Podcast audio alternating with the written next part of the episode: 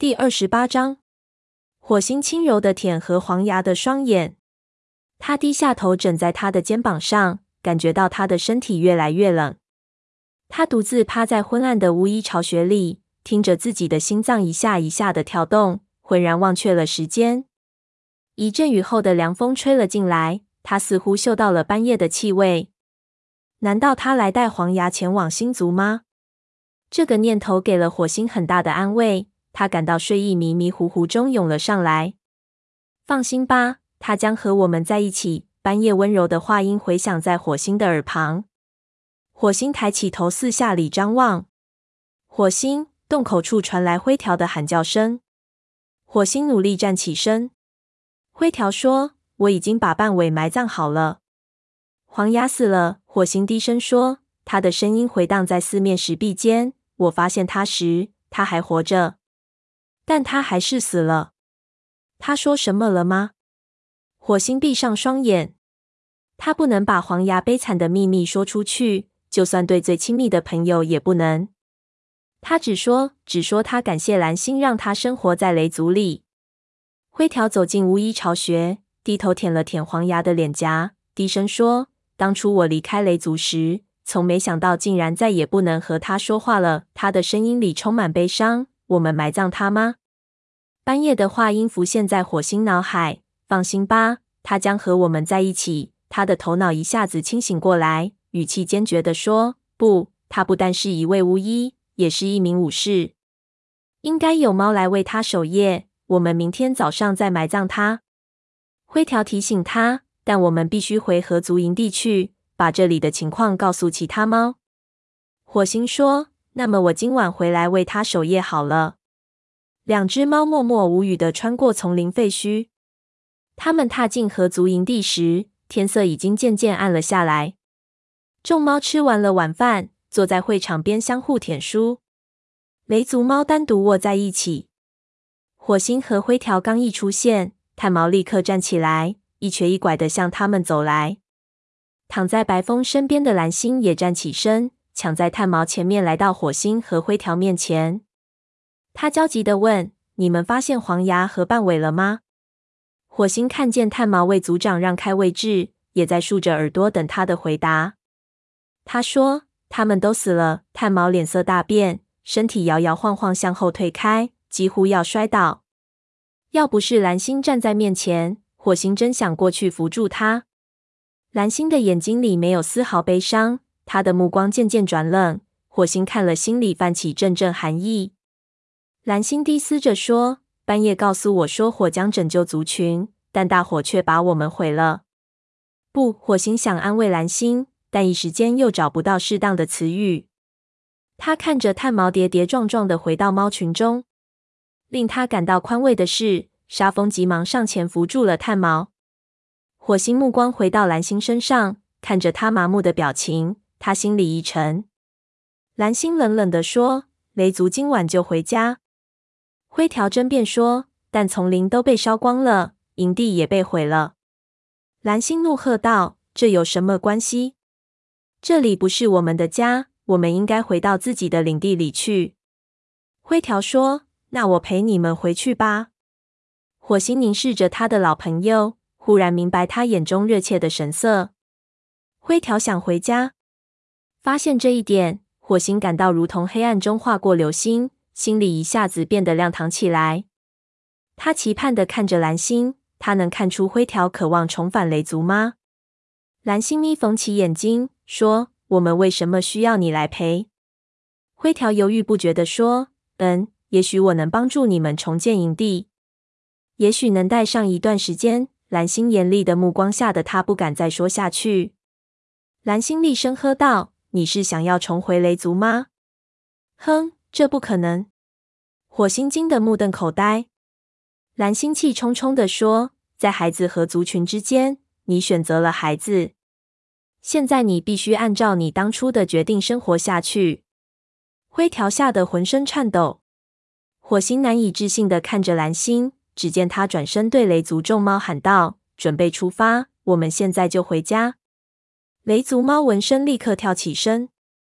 火星看着蓝星把大家召集到身边，心里只感到无尽的失望和愤慨。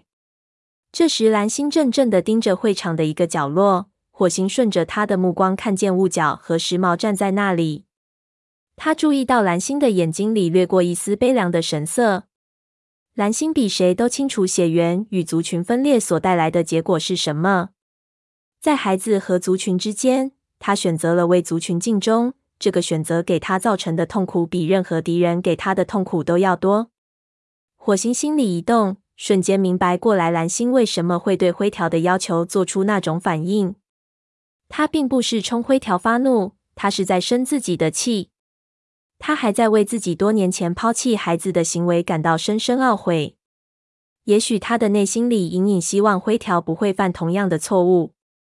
眼看天色越来越暗。雷族众猫开始变得不耐烦起来。蓝星向沟心走去，火星转身舔了一下灰条的肩膀，低声说：“蓝星说这些话是有原因的。他现在情绪很不稳定，但会好起来的。那时也许你就能回家了。”灰条抬起头，满怀希望的问：“你这么想的？”火星回答：“是的。”他心里暗暗祈求星族保佑他没有说错。他急急忙忙向蓝星走去，恰巧赶上蓝星正在向沟心表达雷族的谢意。豹毛站在一旁，淡淡的瞅着蓝星。蓝星最后低头行礼说：“雷族欠了你们一份情谊。”听了蓝星这句话，豹毛眯缝起眼睛，两眼放光。火星看在眼里，心里顿时生出警觉。他暗想：何族会向雷族要什么回报呢？就他对豹毛的了解，足以怀疑他会要些东西作为回报的。他陪着蓝星带领雷族众猫走出河族营地，一回头看见灰条孤零零的站在营地门口。灰条眼里充满了痛苦的神色，无奈的看着旧时的同胞渐渐远去。小耳犹犹豫豫的站在河边，雨后的河水又涨了，但黑条和白风已经渡过河去，站在对岸浅滩处接应大家。陈毛和香威爪一起渡河，香威爪跳到河里，竭力把头仰出水面。沙风陪着炭毛过河。自从火星带回黄牙的消息后，沙风便一直陪伴在炭毛身边。蓝星不耐烦的呵斥小耳：“别磨蹭。”小耳回头看了看蓝星，对他冰冷的口气感到很吃惊。然后他硬着头皮跳进河里。火星绷紧肌肉，正要跳过去相救，但长尾和鼠毛已经游到四腿疯狂乱蹬的小耳身边，用他们强壮的肩膀把他拖出水面。蓝星跳进河里，轻松自如地游到对岸。这场火灾给他带来的所有疲态都从他身上消失了，他似乎又恢复了往日的强壮。火星跟在他后面游过河，云层变得越来越薄，火星从水里出来，正好迎上一阵凉风。吹得他浑身发冷。他走到炭毛身边，弯下脖子舔他的耳朵。沙风同情地看着他。组里其他的猫站在河岸边，惊恐地看着眼前的丛林。虽然月光昏暗，但大火造成的毁坏仍然显而易见。树木被烧得光秃秃的，空气里没有了树叶和香味的清香，到处弥漫着木炭和泥土的焦糊味。蓝星似乎对眼前的一切均视而不见，他一刻不停的经过群猫身边，径直走上通往太阳石的斜坡，走上回家的路。大家只得随后跟上。沙风小声说：“我都认不出这里了。”火星点头认同。他加快脚步走到云爪身边，说：“云爪，谢谢你按照我的要求留在河族的营地里。”云爪耸了耸肩膀，说：“这没什么。”老年猫的情况怎么样？半尾和团猫的死对他们的打击很大，一时半会儿缓解不过来。云爪的语气很柔和，但我在你离开的时候给他们吃了一些猎物。不管多么悲伤，他们总得保持体力呀。火星为徒弟的善解人意感到十分自豪，夸赞说：“干得好，这件事做得很对。”大火过后，山沟就像平地上的一道疤痕。沙峰站在山沟边向内眺望，火星看见他在微微发抖，自己也打了个寒战。虽然身上的水已经干了，他仍感到身体有些冰凉。众猫缓缓爬下山坡，跟随蓝星走进营地。大家站在会场内，默默的环顾四周，打量着这个已经被烧焦了的家园。寂静中，蓝星突然对着火星发狠说：“带我去看黄牙的尸体。”火星的矛顿时竖立了起来。近几个月来，火星一直想方设法在大家面前掩饰蓝星的脆弱。现在，他身上那种脆弱的表现终于荡然无存。但此时的蓝星却又与以前的不同，不再像火星出尽雷族时见到的那样举止温和、充满智慧。火星向巫医巢穴走去，蓝星在后面跟着。他转头看见炭毛一瘸一拐的也走在后面。火星站在巫医巢穴前说：“他在里面。”蓝星走进那道阴暗的石缝中，炭毛坐下来静静等候。火星问：“你进去吗？”炭毛说：“我迟些时候再伤心。”蓝星现在需要我们。他沉着的语气令火星感到非常惊讶。他看见由于悲伤，炭毛的双眼里失去了往日的明亮，但那眼神却镇定自若。炭毛的精神力量使得他也渐渐稳住了神。巫医巢穴里响起一声凄凉的尖叫，蓝星摇摇晃晃地走了出来，疯狂地左右转头望着眼前黑乎乎的废墟，怒吼说：“星族怎么能这么干？难道他们一点儿怜悯都没有吗？我再也不去月亮石了。从现在起，我的梦不再和星族分享。星族已经向我的族群宣战了。”我永远也不会原谅他们。火星看着蓝星，惊得目瞪口呆。他看见炭毛平静地走进巫医巢穴，寻思他是不是去哀悼黄牙了。但不一会儿，炭毛嘴里衔着东西走了出来，放在蓝星面前。他说：“蓝星，吃下这些东西，它们能缓解你的伤痛。”火星问：“他受伤了吗？”炭毛转身瞧着他。压低声音说：“可以这么说，但他的伤用肉眼是看不见的。这些罂粟籽能使他平静下来，给他的心灵一段愈合的时间。”他回身又对蓝星说：“吃下去吧，求求你了。”蓝星顺从地低头把罂粟籽吃进嘴里。炭毛柔声说：“走吧。”说完，炭毛领着这位雷族族长离去。火星看着炭毛处理事情的镇定神态，心里感慨万千。黄牙天上有知，定然为他的徒弟感到骄傲。他走进巫医巢穴，咬住黄牙尸体颈背后的皮毛，将它拖入月光下的会场，认真摆好尸体，令他看上去如同活着一样享有尊严。然后，火星弯下脖子舔了一下黄牙，低声说：“你将在星空下睡最后一晚。”说完，他遵照承诺趴下来，开始为黄牙守夜。到后半夜的时候，炭毛也过来了。此时的平线上已经泛起一线粉红色。火星站起来，舒展了一下疲倦的四肢。他环视了一眼会场周围。炭毛低声说：“别为这片森林太难过了。折断的骨头愈合后会比从前粗壮一倍。这片森林经受了这次创伤，将来必定迅速生长起来，比以前更加繁茂。”他的话使火星感到宽慰了许多。他感激地低了低头，朝其余的雷族猫走去。鼠毛正坐在蓝星巢穴外守卫。白风从暗处走出来，向火星解释说：“是炭毛让这么做的。”只见白风的身上依旧沾满烟灰，由于烟熏外加疲惫，他的双眼布满血丝。他说：“蓝星病了，需要派猫守候。”火星说：“很好。”其他猫的情况怎么样？大部分猫找到相对干燥的地方后睡了一小会儿。火星心念转动，不由得脱口而出：“我们应该派遣一支早班巡逻队。虎掌也许会利用这场灾难。”白风问：“你想派谁去？”黑条似乎最为合适，不过他力气大，留下来重建营地较好。他虽然这样说，但他知道这不全是实话。其实他真正想的是把黑条安排在自己能看得见的地方。如果你没有意见，我也想把你留下来。白风点头同意。火星继续说：“我们应把发生的事情向族群通报一声。”白风皱着眉头说：“蓝星正在睡觉，你认为我们该打搅他吗？”火星摇了摇头，说：“我们不去打搅他，让他好好休息吧。我来向大家通报。”他轻松跳上高岩，向族群发出召唤。众猫从残破的巢穴里慢腾腾地走了出来。当大家看见高岩上站着的不是蓝星，而是火星时，无不感到惊讶。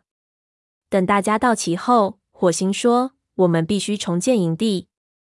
我知道营地现在看起来一团糟，但如今正值盛夏季节，这片遭受创伤的森林会迅速生长起来，比以前更加繁茂。”说到这里，他冲炭毛眨了眨眼睛。黑条站在队伍后面顶撞说：“这些话为什么不由蓝星出来告诉我们？”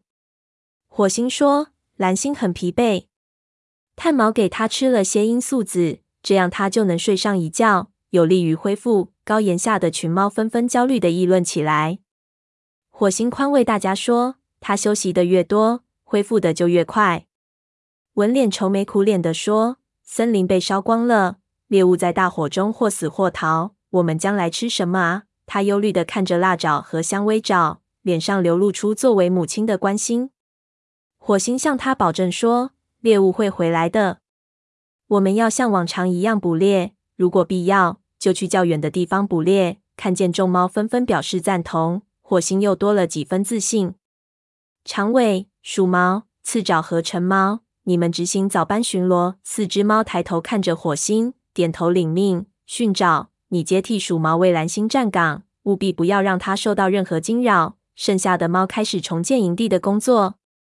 白风组织队伍收集材料。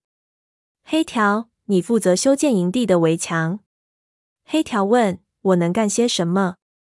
香薇都被烧光了。火星回答：“把能用的东西都用上，但要确保围墙修得坚实。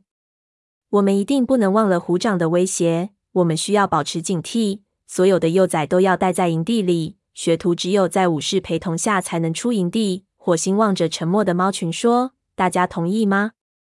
众猫大声呼喊：“我们同意！”火星说：“好，开始工作吧。”众猫纷纷散去，聚集在白风和黑条周围听候他们安排工作。火星从高岩上跳下来，走过去对沙风说：“我想要为黄牙举行葬礼。”沙风困惑地说：“你刚才没提他死亡的事。”还有半尾，火星身边响起云爪的声音。听他的口气，显然是在责怪火星。火星不自在地说：“大家知道他们死了，这件事应当由蓝星正式通报，方显对死者的尊重。等他状态好些了，他会这么做的。”沙风试探着问：“如果他好不了怎么办？”火星生气地说：“他会好起来的。”沙风吓得身子一抖。火星暗暗自责。他不过是说出整个族群的担心罢了。如果蓝星真的和星族作对，那么黄牙和半尾永远也听不到把他们送往星族的祈祷了。火星感到自己的信心越来越小。如果森林不能在落叶季到来前恢复怎么办？如果他们找不到足够的猎物怎么办？如果虎掌来袭怎么办？他喃喃地说：“如果蓝星不能好起来。”我也不知该怎么办了。沙风怒气冲冲地说：“蓝星让你做他的副族长，是期望你知道该怎么做。”沙风的话像一根刺扎痛了火星。他愤愤地说：“不用你来教我，沙风。难道你没看见我已经尽最大的努力了吗？别光顾着批评我，去组织学徒们把黄牙埋了吧。”他又瞪着云爪吼道：“你也可以走了，再敢瞎捣乱，有你好瞧的。”他转身大步走向会场，留下沙风和云爪站在那里大眼瞪小眼。他知道自己刚才做的有失公正，但他们提出了一个他还没有准备好回答的问题，一个他害怕的不敢往深处想的问题。